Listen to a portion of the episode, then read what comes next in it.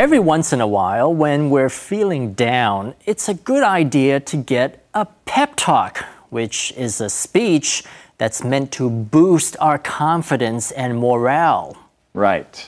An example of a pep talk is a coach's pregame speech in the locker room. In this speech, the coach will try to build up the team with words of inspiration, kind of like psyching someone up which we recently discussed. Besides boosting confidence, the goal of a pep talk is to motivate the players to win the game or defeat their opponents. Yes, you know, your boss might also give you and your coworkers a pep talk to motivate you to be more productive at work. Okay, besides pep talk, there's also pep rally which is a high school or college event held before a big game. In a pep rally, students come together with cheerleaders and the marching band to boost school spirit and show support for the school team. So, what exactly is the meaning of this word pep?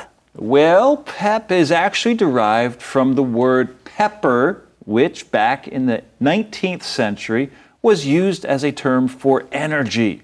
The popular soft drink, Dr. Pepper, is said to have gotten its name from the pep it supposedly gave to people who drank it. When the drink was first introduced to the public, it was marketed as a brain tonic and energizing pick me up. 我们今天来学一个字 pep，它其实来自 pepper。pepper 我们知道是胡椒，但是在十九世纪，pepper 有着活力、有精神的意思。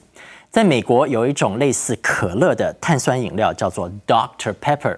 有人说，Dr Pepper 一百多年前推出的时候就标榜会提神，而且能够给予饮用者 pep。而现在 pep 大多用于 pep talk 这个片语。什么叫做提神的讲话？指的呢就是鼓舞士气的精神演讲。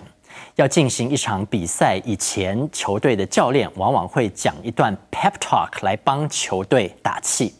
另外还有 pep rally，这是在比赛前学校举行的誓师大会。